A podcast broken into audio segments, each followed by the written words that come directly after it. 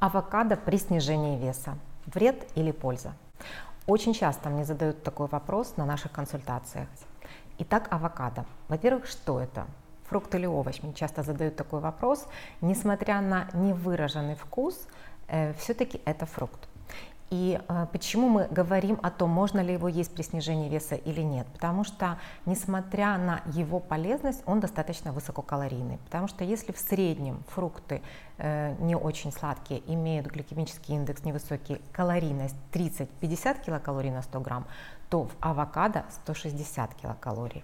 Поэтому, во-первых, о нормах. Не больше 100 грамм, а это половинка среднего авокадо, и не больше трех раз в неделю, потому что он все-таки действительно полезен. В нем очень много полиненасыщенных и мононенасыщенных жирных кислот, которые действительно полезны для наших сосудов и для нашего организма, в отличие от э, насыщенных.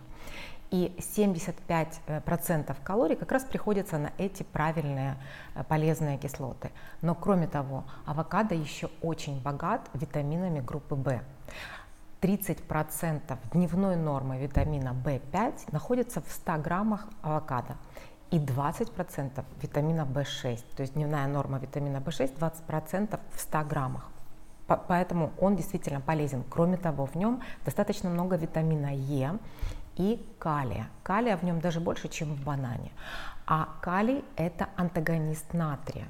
Что это значит? Э, натрий, э, он задерживает воду у нас в организме, а мы достаточно много его получаем просто во время еды в наших сейчас европейских диетах. И он э, может вызывать отеки, задерживать жидкость.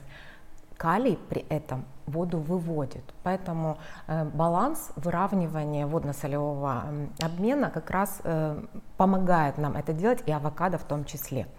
Он э, содержит пектиновые волокна и достаточно хорошо усваивается в кишечнике.